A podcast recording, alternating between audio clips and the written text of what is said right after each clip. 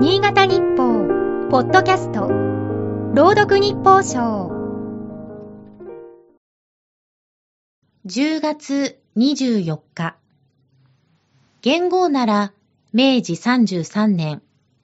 1900年のパリオリンピック以来128年ぶりの復帰になるという。2028年ロサンゼルスオリンピックの競技にクリケットが加わることが決まった。人気の高いインドを意識してのことらしい。クリケットは投じられた球を打撃面が平たいバットで打って得点を競う。野球の原型とされる。オリンピックでは3時間ほどで終わる形式が採用されるが、1試合に5日間かける大会もあるというから驚く。イギリスからこの競技がもたらされたインドでは、ダントツの人気を誇る。トップ選手の年収は30億円を超えるらしい。野球アニメ、巨人の星のインド版は、主人公がクリケット選手だ。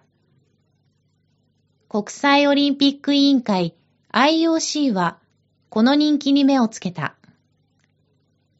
イギリスガーディアン紙によると、インドでの放送権料は、来年のパリオリンピックでは1560万ポンド、約28億4000万円だが、クリケットの採用で約10倍の1億5000万ポンドに跳ね上がる可能性がある。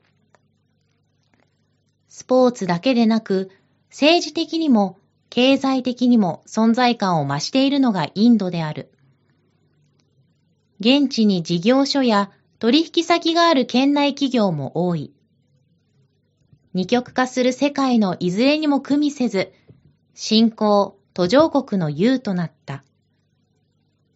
中国による圧迫を警戒している点で、日本と戦略的利益を共有している面もある。一方で、内戦は最近、権威主義化する傾向が見られるという。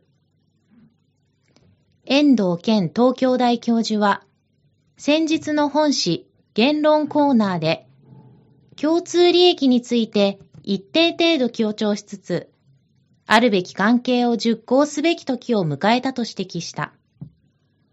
目が離せない国である。